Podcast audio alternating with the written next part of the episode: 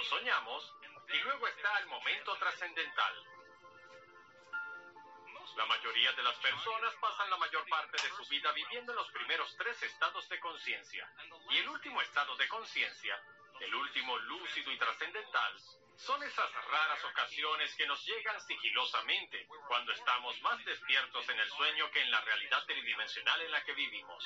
¿Están esos raros momentos reservados a la coincidencia al atravesar el velo de nuestro propio condicionamiento para tener una mejor visión del mundo? Algunas personas pasan la mayor parte de su vida tratando de replicar esa experiencia.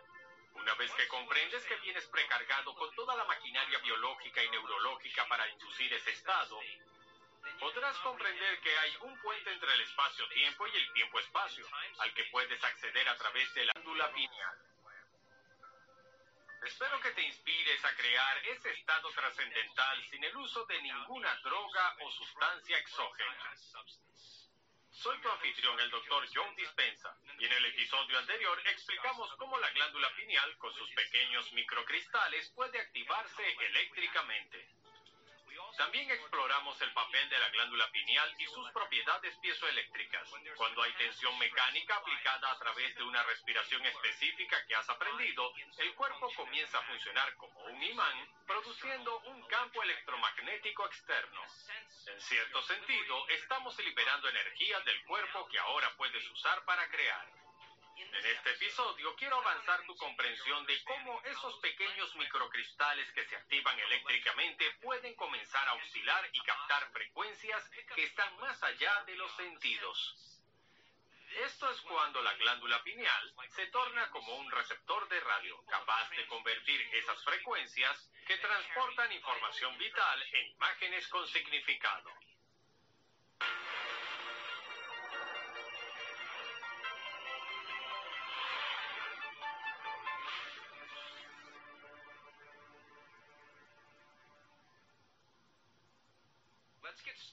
Comencemos revisando algunas de las cosas que aprendimos en el episodio anterior. En el artículo del que hablamos en el episodio pasado, te pedí que recordaras dos palabras específicas, piezoeléctrico y transductor. Hemos analizado en detalle el efecto piezoeléctrico. La respiración que usamos para mover el líquido cefalorraquídeo hacia el cerebro, la inhalación lenta y constante a través de la nariz y la contracción de las bandas, los músculos intrínsecos individuales coordinados con la respiración, bloqueando esos centros y extrayendo esa energía hasta la glándula pineal, mantener la tensión en ella y contener la respiración aumenta lo que se llama presión intratecal. Y la presión intratecal es la presión dentro de ese sistema cerrado. Cuando comienzas a contraer esos músculos intrínsecos, se comienza a aplicar una tensión mecánica contra esos cristales apilados en forma de romboedros y cuando hay una tensión mecánica se activan eléctricamente. El sistema nervioso simpático se enciende. Esa energía se libera en el cerebro y esa puerta se abre. Y ahora tenemos energía moviéndose a la parte superior de la cabeza. Tenemos una carga positiva en la parte superior de la cabeza y una carga negativa. Y a medida que esa energía se mueve, comenzamos a producir un campo electromagnético externo, un campo toroidal. La otra palabra a la que quería que le prestaras atención era transductor. Un transductor es un dispositivo que convierte las variaciones en una magnitud física, como la presión de la que hablamos, en una señal eléctrica o viceversa.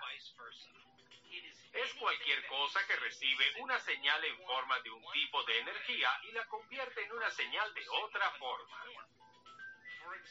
Por ejemplo, la antena de tu televisor capta frecuencias y las convierte en imágenes. Y eso es exactamente lo que hace la glándula pineal.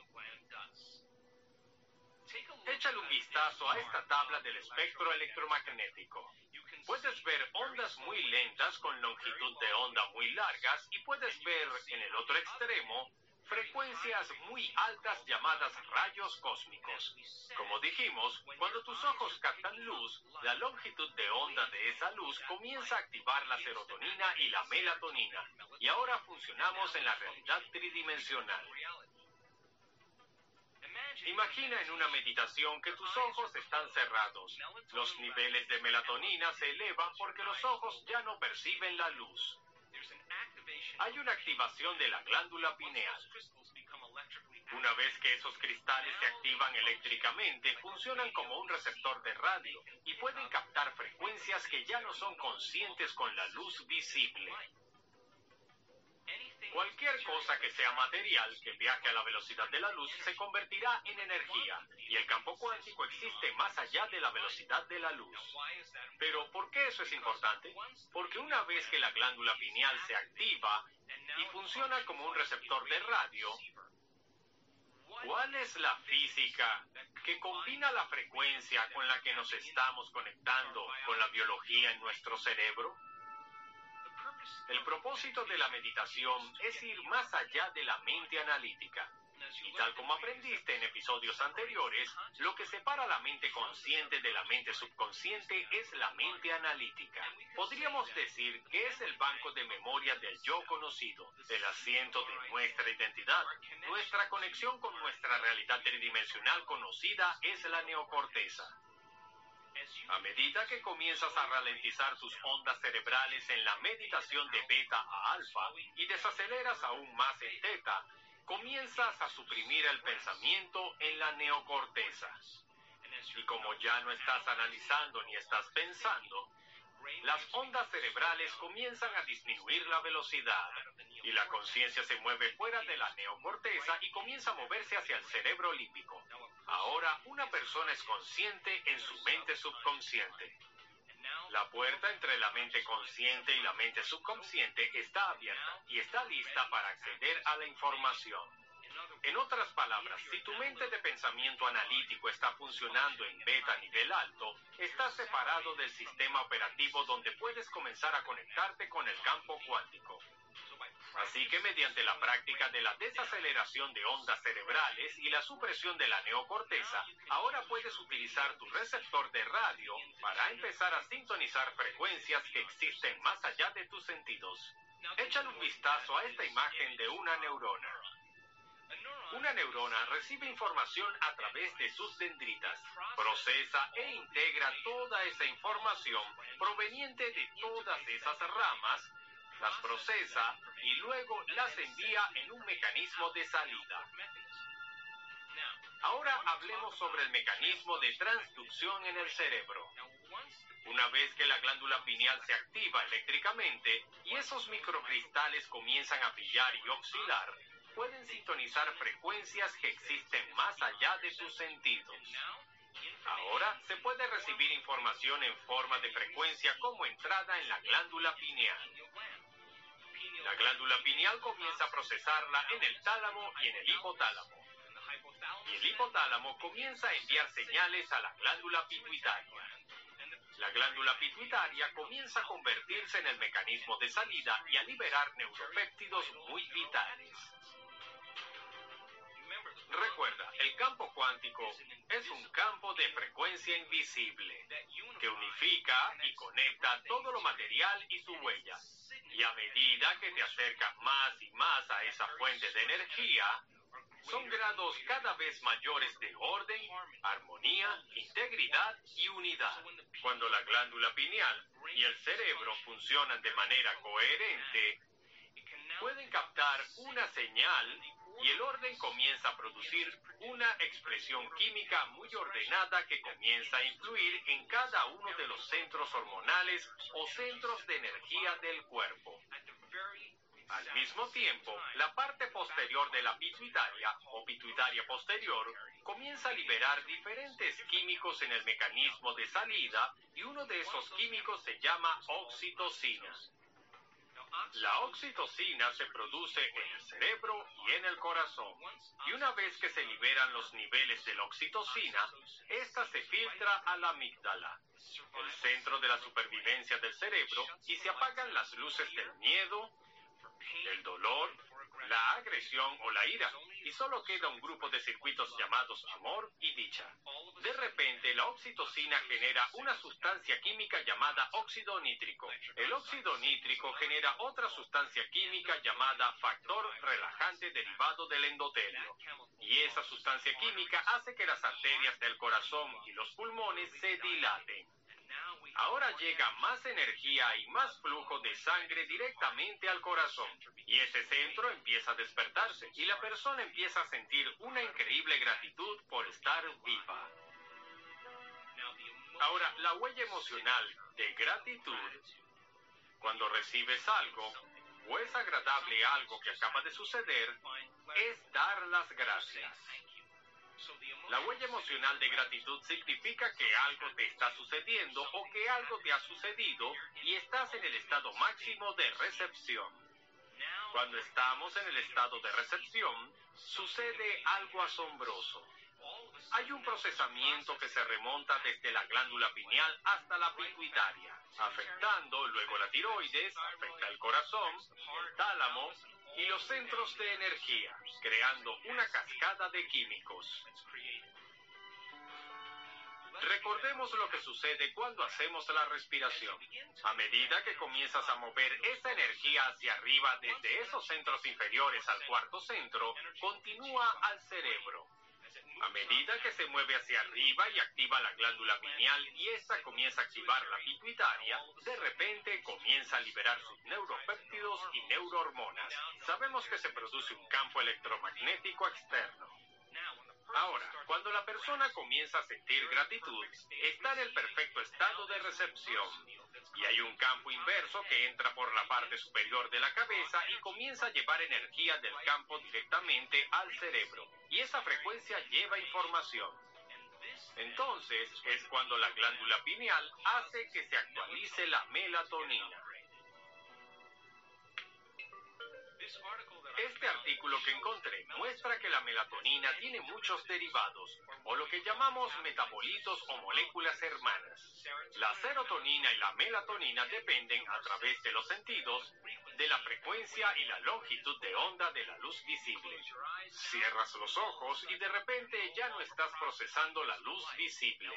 Los niveles de melatonina comienzan a subir, la glándula pineal comienza a recibir la entrada, activando la pituitaria para crear más o más neuropéptidos, que crean más armonía en los centros hormonales. Y la pituitaria posterior comienza a liberar oxitocina, y la persona se siente agradecida de estar viva. Un campo se está apagando y de repente el segundo campo se invierte y la frecuencia hará ahora que la melatonina se mejore. En otras palabras, la melatonina transmutará o cambiará para convertirse en moléculas muy poderosas. Y este artículo es muy específico, en que la melatonina es un antioxidante. Pero ahora la melatonina obtiene una gran mejora y produce dos antioxidantes más poderosos conocidos por el hombre. ¿Cuál es el significado de esto? Los antioxidantes son anticancerígenos, antienvejecimiento, antiataques, antineurodegenerativos, antiinflamatorios y antimicrobianos. La melatonina ya hace que nos relajemos, pero ahora comenzará a producir lo que se llama benzodiazepina. Esos químicos calzan en los mismos receptores de la serotonina y la melatonina, pero llevan un mensaje muy diferente. La liberación de las benzodiazepinas literalmente se dará aún más a la neocorteza y apagará los centros de supervivencia en el cerebro. Y hay una supresión del sobrepensamiento, de analizar en exceso, de pensar en el futuro o el pasado, y el cuerpo se relaja en el momento presente. Si tomamos esa molécula y la modificamos de nuevo, obtendremos el alucinógeno más poderoso conocido por el hombre, la dimetiltriptamina. Ahora la persona tendrá una visión interna lúcida y profunda. En otras palabras, la melatonina ya nos hace dormir, pero cuando se convierte en un transductor, esa frecuencia se transduce en imágenes profundas, de la misma manera que una antena de televisión capta una frecuencia y la convierte en una imagen. A la glándula pineal se le ha llamado el tercer ojo, porque nos da una visión interna profunda que es más real que el mundo en que vivimos. Entonces, podemos decir que la persona tiene una experiencia sensorial completa sin sus sentidos. Y la segunda sustancia química hecha de la pituitaria posterior se llama vasopresina, una hormona antidiurética. Y cuando los niveles de vasopresina están elevados, las células del cuerpo pueden almacenar más agua. Y ahora las células están preparadas para una mayor frecuencia. Y todas las células comienzan a oscilar y producen luz e información más coherentes. Podríamos decir, en un momento, que la persona está obteniendo una actualización biológica. La información del campo está cambiando el sistema operativo humano. Quiero hablar de la frecuencia, porque la mayoría de la gente cree que las frecuencias solo son ondas. Pero quiero que pienses en la frecuencia de otra manera. Cuando la glándula pineal se activa eléctricamente, muchas veces comenzamos a ver estos patrones fractales. Con los ojos abiertos, con los ojos cerrados, comenzamos a ver estos complejos patrones geométricos. Y cuanto más ordenados son estos patrones, más coherente es la energía. Son esas ondas estacionarias de energía las que el cerebro coherente y el corazón coherente comenzarán a transducir tal como un código de barras. Así como un láser lee el código de barras e interpreta la información, así la glándula pineal decodifica esa información en imágenes e imágenes profundas. Esta es mi mejor definición de la glándula pineal.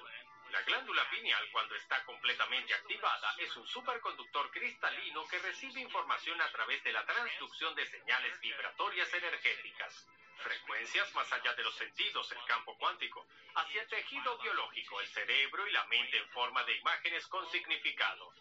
De la misma manera que una antena traduce diferentes canales en una pantalla de televisión. Cuando se activa la glándula pineal, tenemos información que se descarga en nuestro sistema nervioso que trasciende nuestros sentidos. ¿Cuál es el efecto secundario de eso? Aquí viene el profundo momento místico.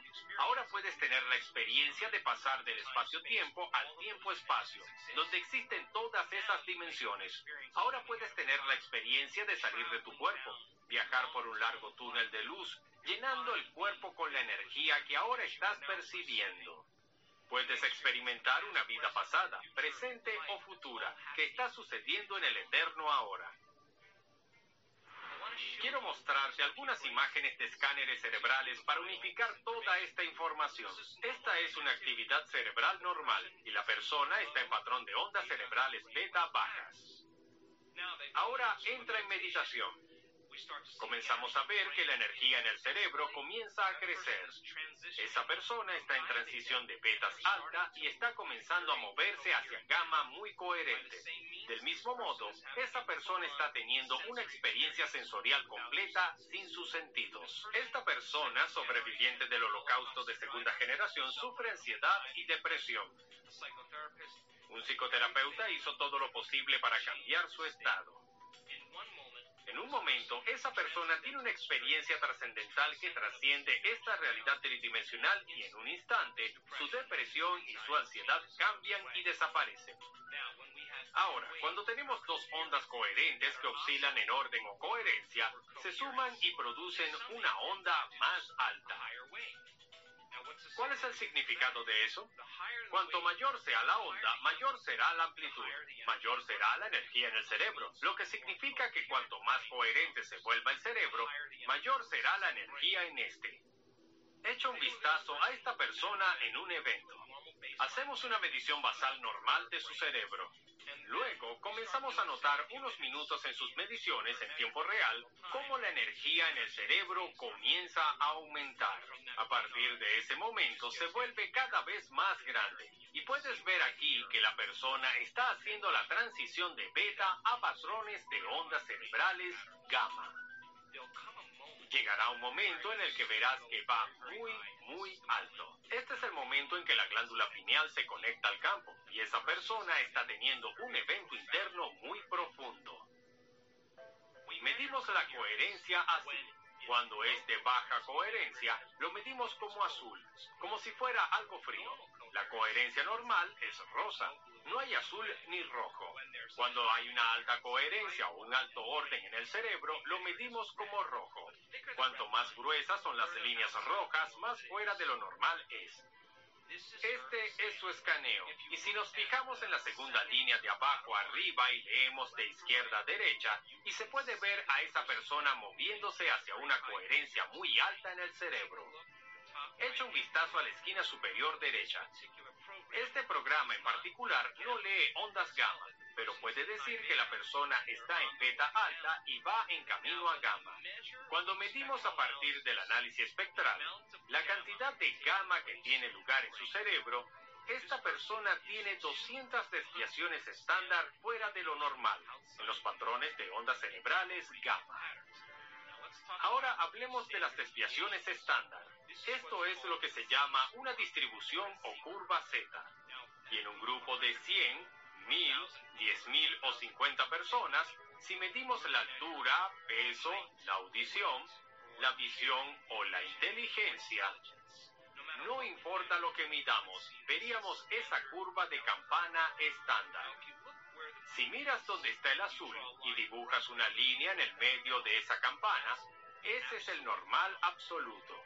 Si se divide esa curva de campana entre secciones, 34% por encima de lo normal, 34% por debajo de lo normal, todavía lo consideraremos normal y constituye la mayor parte del área de la superficie de la curva de campana. El 68% de las personas que llamamos promedio o normal. Si miras el rojo, ves un 13 en ambos lados, y la curva baja un poco más. Ahora tienes a alguien con una vista un poco mejor o un poco peor. Luego, si nos fijamos en el extremo, la tercera desviación estándar, verás a algunas personas con una vista muy buena y una vista muy mala. Ahora, si sumas el número completo, el 99,7% de la población cae tres desviaciones estándar por encima de lo normal, o tres desviaciones estándar por debajo de lo normal. Ahora dijimos que esa persona tenía 200 desviaciones estándar fuera de lo normal y gamma. Esta es una medida de altura.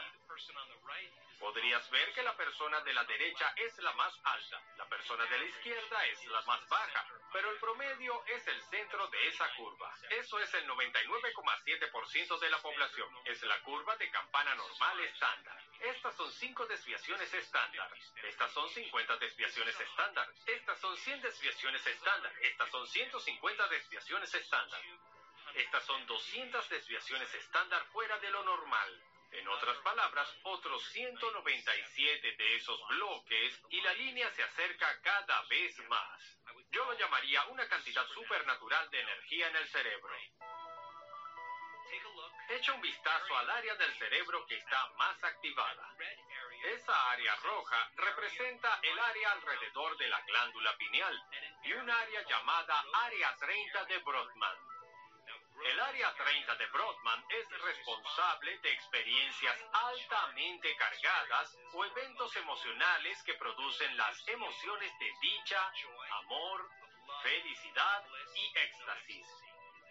Y esa persona está teniendo una experiencia trascendental. Allí está la neocorteza, en azul. Eso significa que las luces en el cerebro pensante están apagadas. Ahora el sistema nervioso autónomo, que está en rojo, es el área que está más iluminada. Esa es el área que procesa una mayor frecuencia. Y ahora esta es la parte inferior del cerebro. Estás observando el cerebro desde abajo y puedes ver que el sistema nervioso autónomo está en un estado gamma muy alto. Esa persona es médico y tenía eczema desde que tenía tres meses. Y como médico hizo todo lo correcto. Se aplicó cremas de cortisona, tomó los antihistamínicos, monitoreó su dieta, no ingirió azúcar, se mantuvo alejada de los almidones, se mantuvo alejada del alcohol, estaba tratando su condición y pudo mantenerla controlada, pero nunca desapareció. Este es su brazo antes de venir al evento. El lunes, después del evento, este es su brazo. Su cuerpo recibió una nueva frecuencia y si toda enfermedad es una disminución de la frecuencia en una frecuencia incoherente, una vez que ese mensaje ordenado llegó al sistema nervioso, obtuvo una actualización biológica. Ahí está su mano con eczema antes del evento y esa es su mano el lunes después del evento. Acabo de ver a esa mujer casi dos años después y sigue sin tener evidencia o rastros de eczema. Dale un vistazo a esta persona. Medimos la línea de base y de repente se puede ver la frecuencia aumentando. Pero mira cuán organizada y coherente es esa frecuencia. Esa persona logró 260 desviaciones estándar fuera de lo normal. Es mucha energía en el cerebro. Mira esto. La misma área exacta, la glándula pineal, el área circundante de la glándula pineal, el área 30 de Brodmann. Esa persona está en éxtasis. Esa persona está creando un recuerdo a largo plazo. Está teniendo una experiencia sensorial completa sin sus sentidos y no puede hacer que el cerebro haga eso. Le está sucediendo a ella. Aquí hay otra persona. Aquí está la tabla para medir las ondas cerebrales normales. Mira lo que pasa. A medida que comienzan a conectarse a ese campo y suprimen la neocorteza, puedes ver una cantidad de energía que tiene lugar en el cerebro. Esa persona termina con 160 desviaciones estándar fuera de lo normal y echa un vistazo a toda la coherencia en su cerebro. Y cuando el cerebro es coherente, nosotros somos coherentes. En esta otra persona puedes ver que hay patrones beta de ondas cerebrales y de repente, en cuestión de segundos, parece que el cerebro comienza a acumular energía y a medida que comienza a sincronizarse, comienza a acelerarse. Esa persona termina con 250 desviaciones estándar fuera de lo normal en gamma. Cada área del cerebro está sincronizada. Ahora estamos viendo coherencia en delta y teta, alfa y beta y betas altas y hay una enorme cantidad de energía en el cerebro. Y toda la neocorteza completa, así como la glándula pineal y las áreas circundantes están completamente activadas. Ahora mira esto. Lo que notamos es que cuando las personas comienzan a hacer esto correctamente, lo primero que sucede es que vemos a teta como un precursor antes de que la persona entre en estado de excitación. En otras palabras, tienen que calmar su cuerpo y comenzar a moverse en un patrón de ondas cerebrales tan lentas que ahora están suprimiendo la neocorteza pensante. Y en teta, nivel bajo, las luces de la identidad se apagan. El yo conocido está apagado. Una vez que están en ese estado lento de ondas cerebrales, dice que si teta actúa como una onda portadora, se activa el sistema nervioso parasimpático. La persona está relajada y cuando se sintoniza una frecuencia se produce la excitación. Teta coherente se convierte en la portadora de gamma. Mira esto. La persona está abriendo su conciencia y conectándose al campo de la energía y la información. Ahora estamos viendo 10 desviaciones estándar fuera de lo normal en teta. Y cada vez que vemos esto en un escáner cerebral, sabemos lo que sucederá después. La persona entrará en un estado de excitación. Esta persona tiene 200 desviaciones estándar fuera de lo normal, a medida que viaja desde betas altas hasta gamma. Ahora la última. Comenzamos a ver que el cuerpo está durmiendo en teta. La mente está muy activa y muy despierta. Hay coherencia en cada estado de onda cerebral desde delta hasta beta alta. Cuando vemos esto, sabemos que la persona va desde una frecuencia de teta lenta y ahora está operando desde su cerebro límbico. Si pueden sintonizar como un receptor de radio y sintonizar la frecuencia y la información, de repente ahí está ese estado de onda cerebral. ¿Qué pasará después? Comenzará a crecer. Y lo siguiente es que pasan a ese estado de ondas cerebrales gamma alta. Y ese alto estado de ondas cerebrales gamma comienza a causar que el área de la glándula pineal y el área 30 de Brodmann comiencen a encenderse y esa persona pasa a 400 desviaciones estándar fuera de lo normal. Es mucha energía en su cerebro. Por ahora, espero que entiendan que cuando la glándula pineal se activa, comienza a transducir frecuencias poderosas en imágenes significativas. ¿Cuál es el efecto secundario de esto?